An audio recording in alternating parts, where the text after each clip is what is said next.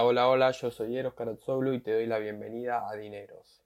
Hablemos un poco del famosísimo libro Dinero domina el juego de Tony Robbins, increíble libro que recomiendo la lectura a todos los que estén escuchando este podcast. En el día de hoy vamos a charlar 30 puntos sobre, ¿viste esas frases que vos lees, vas leyendo el libro y decís, esta frase me cambia y la subrayás? Bueno, lo que algunos llaman las pepitas de oro de los libros. Todas esas pequeñas frases, cinco palabras, siete palabras, diez palabras, que te cambian un poco la mentalidad. Este episodio es simplemente eso. 30 pepitas de oro que yo, que me parecieron muy importantes y que me cambiaron un poco la mentalidad en el libro Dinero domina el juego. Esto no es un resumen del libro, eh, yo, el libro dice muchísimas cosas más de las que yo voy a incluir en este podcast y recomiendo eh, su lectura, porque es un libro espectacular. En primer lugar, Tony Robbins habla de un instrumento B2MOM. ¿Qué quiere decir esto? Visión, valores, método, obstáculo y medición. Y son básicamente cinco preguntas que nos tenemos que hacer cada cierto tiempo. O sería ideal que nos hagamos cada cierto tiempo. Una manera de autoanalizarnos, si se quiere, o autoanalizar nuestros objetivos. ¿Qué quiero realmente? Sería la visión. ¿Qué es lo que me importa? Son los valores. ¿Cómo lo consigo? Es el método. ¿Qué me impide conseguirlo? Son los obstáculos. Inclusive hay veces que tenemos obstáculos que ni siquiera sabemos que los tenemos. ¿Y cómo sabré que lo he conseguido? Ya es el último punto, es la medición. Cinco preguntitas que está bueno hacerse cada cierto tiempo. Son cosas que uno no, está pensando eh, constantemente. Vive la vida el día a día y simplemente, bueno, está bueno parar cada cierto tiempo y hacerse estas cinco preguntas para ver dónde está parado. Punto 2. Tenemos que pasar de consumidores a propietarios. Estamos muy acostumbrados en una sociedad eh, muy acostumbrada a consumir, consumir, consumir, pero él como que le da una vuelta de tuerca a eso y te dice, en vez de consumir los productos que las empresas eh, venden, ponele Coca-Cola por decirte algo, ¿por qué no vas un paso más allá y adquirís un porcentaje de la empresa? Pasar de consumir los productos que las empresas venden a adquirir porcentajes de las empresas. Sea Coca-Cola, sea Nike, sea Starbucks, sea la que te guste y la que vos consideres que es una buena inversión. Punto 3. La gente no triunfa porque tenga suerte, sino porque hacen las cosas de otra manera. Esto es fundamental. Muchísima gente tiene la mentalidad de que oh, la gente es exitosa, le va bien porque tuvieron otra realidad, tuvieron suerte, qué sé yo, que lo otro. No. O quizá mm, siempre puede existir un toque de, de las vueltas de la vida, si se quiere, pero el 90% está en las acciones que uno realiza, qué es lo que uno hace. Hay un dicho que dice que resultados extraordinarios requieren acciones extraordinarias, y es muy cierto, y yo coincido mucho con esto. Yo soy una persona que tiene una mentalidad que es, vos sos artífice de tu destino. Lo que vos hagas hoy va a influir en lo que, cómo vivas mañana, las amistades que tengas, el dinero que tengas mañana, los contactos que tengas mañana. Así que no te dejes llenar la cabeza o influir por esos pensamientos de que tuvieron suerte o también es muy común, por ejemplo, pensar que la gente eh, se hace famosa de un día para otro o se hace rica de un día para otro. Inclusive Messi tiene también un dicho que se, se ha visto un par de veces por las redes sociales en la que él dice, me tomó 7 años o 10 años convertirme en una superestrella de la noche a la mañana. ¿Sí? Que es básicamente lo que la gente piensa, que de un día para otro aparece, después de todo un camino de trabajo, un día aparece y ese día uno piensa, ¿y este de dónde salió? Y uno no conoce todo el, camino que hay detrás. Punto 4. Todo lo que creamos en nuestra vida comienza con nuestro pensamiento se relaciona también. Es un poco de, mentalidad positiva. Todo lo que vos quieras en tu vida, todo lo que quieras lograr, comienza con tu propio pensamiento. 5. No importa dónde vivamos, si no tenemos otra fuente de ingreso, estamos a un paso de la pobreza.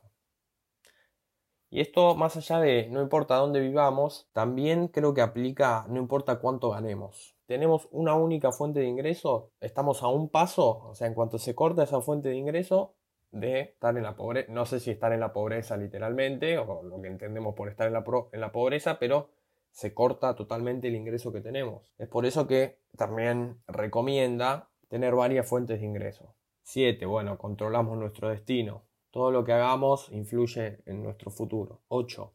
La complejidad es la enemiga de la acción. Y esto eh, me parece muy cierto y les voy a contar una anécdota que a mí me pasó, que justamente esta frase.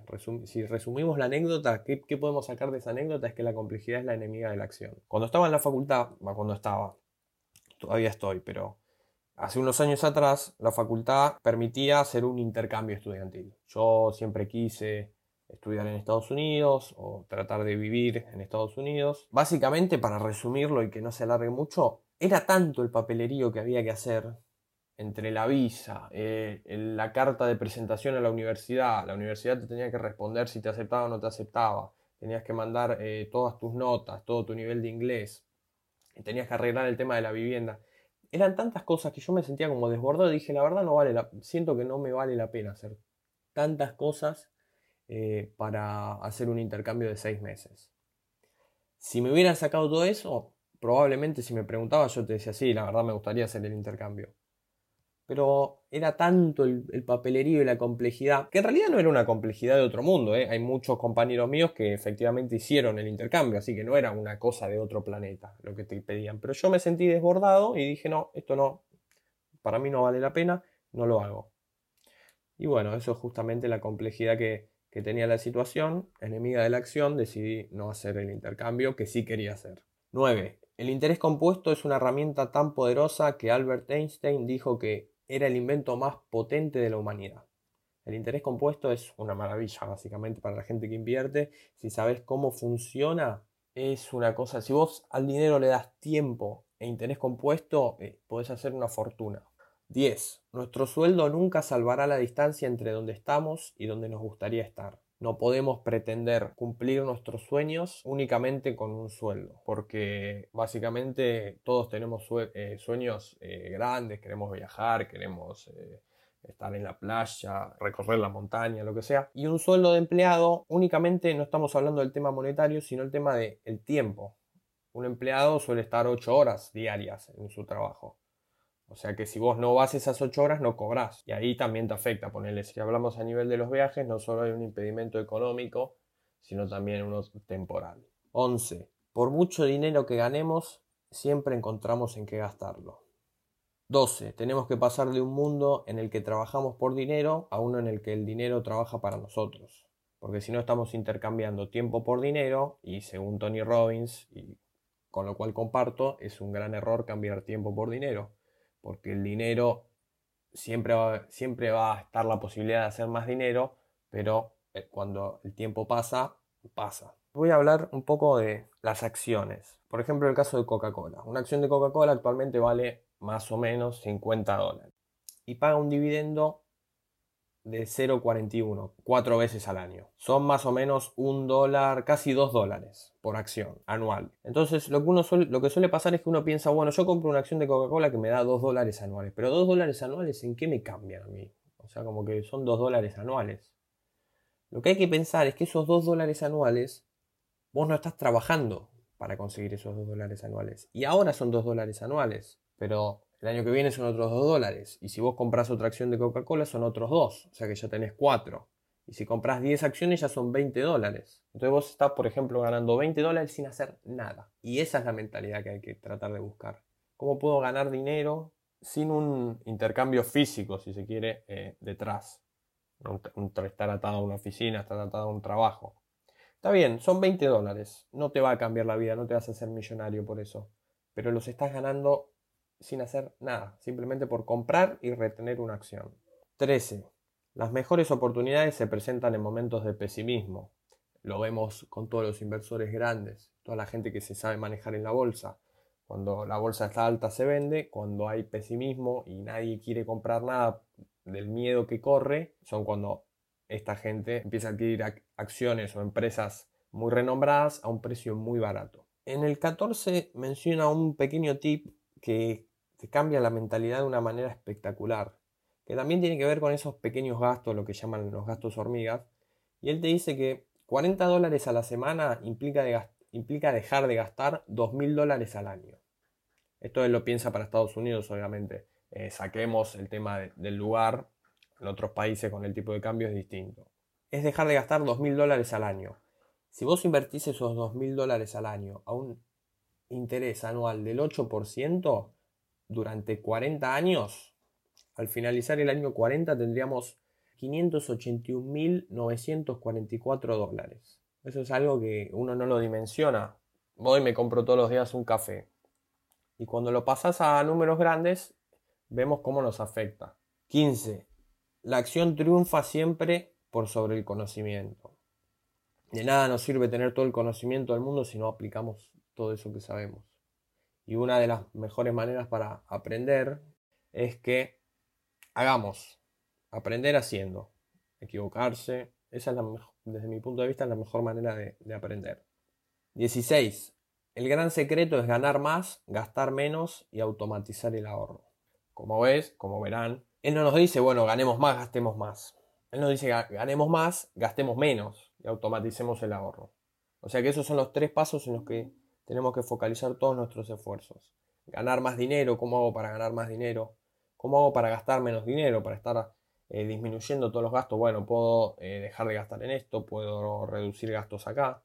Y el tercer paso es automatizar el ahorro, ¿sí? separando siempre el ahorro antes de comenzar a gastar. 17. No juguemos si no conocemos las reglas. Básicamente es capacitate antes de empezar cualquier cosa. Capacitate, pero pasa la acción. Implementá lo que te capacitas. Básicamente esta frase es eh, no juguemos si no conocemos las reglas. Cualquier juego, más allá del, del dinero, del juego del dinero si se quiere, Cualquier juego que vos no conoces las reglas probablemente pierdas. 18. Es un pequeño dato.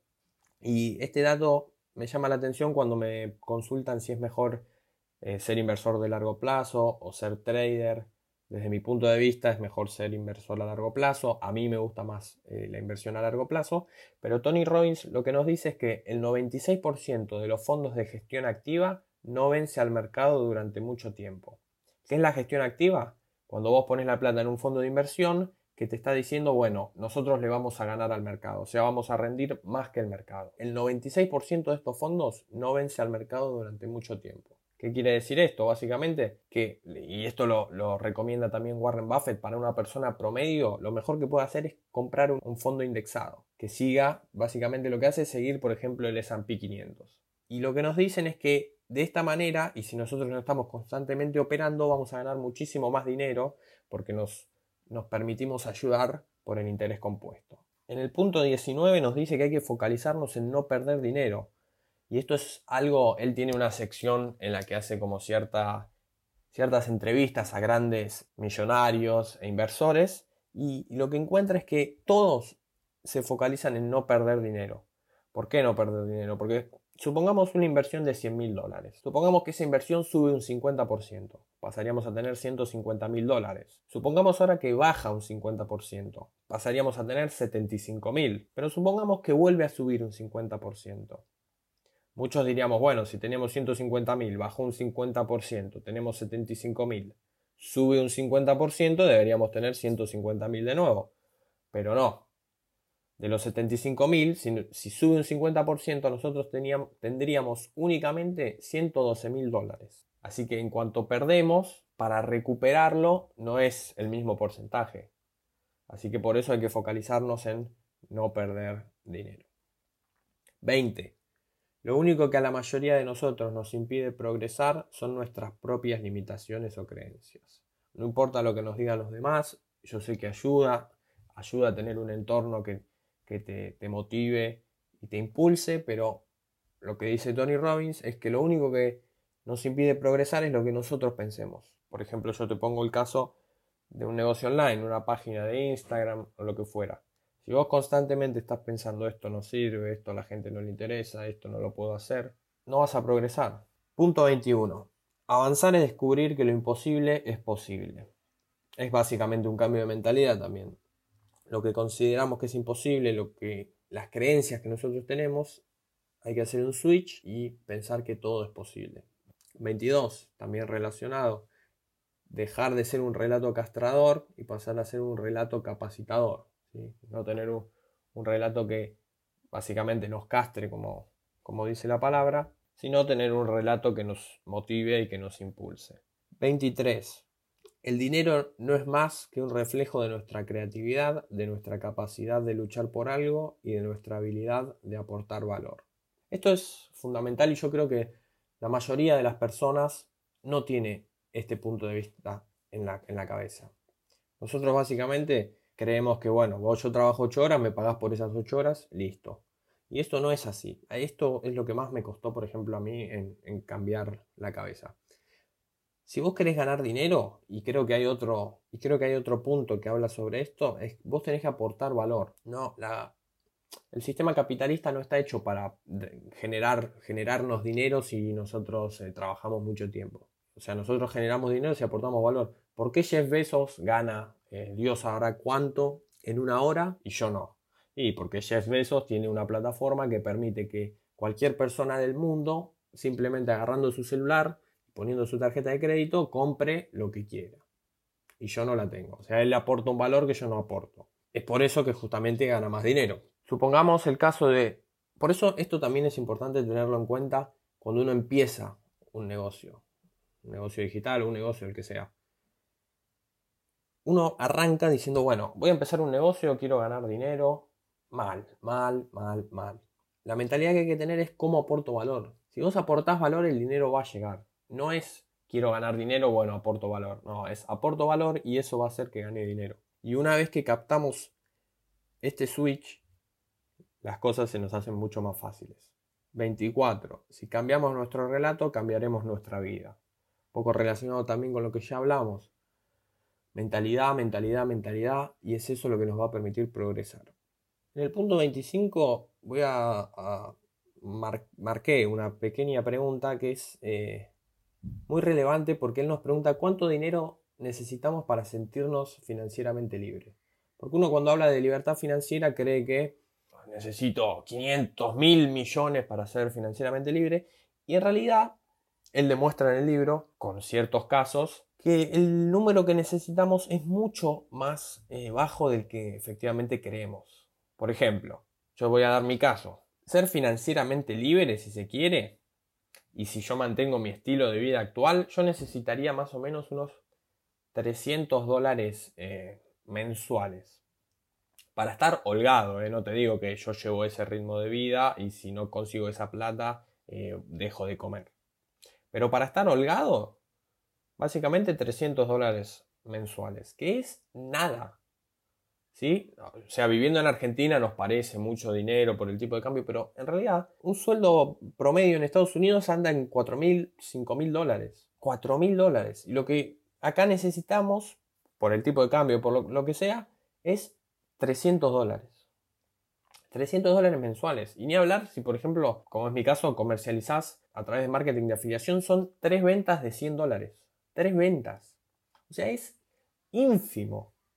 Y uno piensa que, ¿cómo voy a ganar mi sueldo eh, sin trabajar? No, no, no se puede.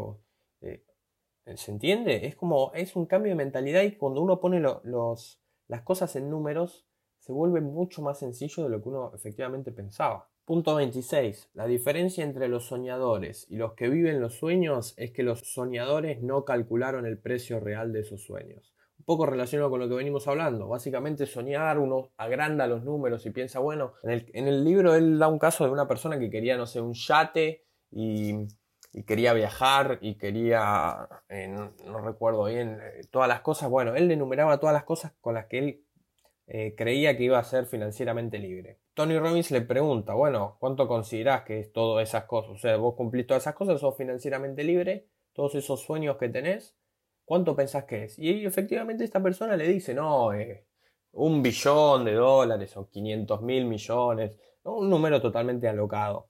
Y Tony Robbins agarra y le dice, mira, tu te vale, qué sé yo, un millón de dólares. Eh, el viaje este te va a valer tanto, tanto, tanto, y de los 500 mil millones que él había dicho, o el billón que había dicho, resulta que con, no sé, 2 millones, él era financieramente libre y cumplía todos los sueños que él tenía. Y eso es básicamente a lo que apunta este, este tip. O sea, piensen cuánto ganan ahora. Supongan que quieren mantener el estilo de vida que tengan, tienen ahora. Piensen cuánto es, cuántos dólares son. Pásenlo a dólares si viven fuera de Estados Unidos. pásenlo a dólares. Y se van a dar cuenta que es una cantidad eh, totalmente alcanzable. Es solo cuestión de pensar un negocio, trabajar en el negocio. O sea, por ejemplo, marketing de afiliados, vuelvo al mismo caso.